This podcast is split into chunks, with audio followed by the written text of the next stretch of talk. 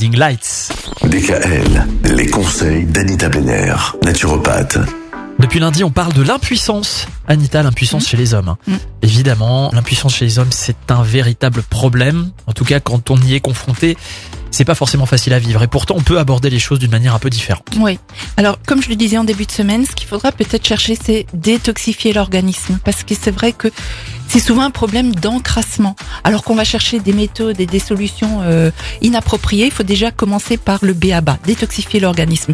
Donc pour ça, on voit un thérapeute pour vraiment faire une bonne cure détox et très très appropriée à l'individu. Après, pourquoi pas ne détoxifier également le mental? Est-ce qu'il y a un terrain dépressif? Donc ne vous renfermez pas sur vous-même, messieurs, ne laissez pas votre problème s'installer. Il ne va pas s'arranger tout seul, bien au contraire. Il n'y a aucune honte à faire appel aux compléments alimentaires qui sont là pour ça.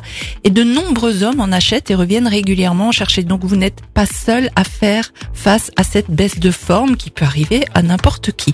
Donc c'est vrai que le désir et la sexualité ne sont pas déconnectés du corps. Si vous êtes fatigué ou malade, ce sont même les premiers qui trinquent. Donc si vous avez des difficultés de communication avec votre conjoint, ce ne sont pas évidemment les compléments alimentaires ni aucun traitement qui vont résoudre euh, les problèmes à votre place. Donc c'est très important d'en parler. Et les troubles de l'érection qui s'installent peuvent signaler une faiblesse cardiaque. Donc mieux vaut consulter pour éviter un gros pépin. Et surtout, dialoguer, expliquer à votre partenaire ce qui vous arrive et ce que vous attendez d'elle ou de lui, hein, pourquoi pas. Plus de stimulation, par exemple, ou que sais-je. Mais parlez calmement.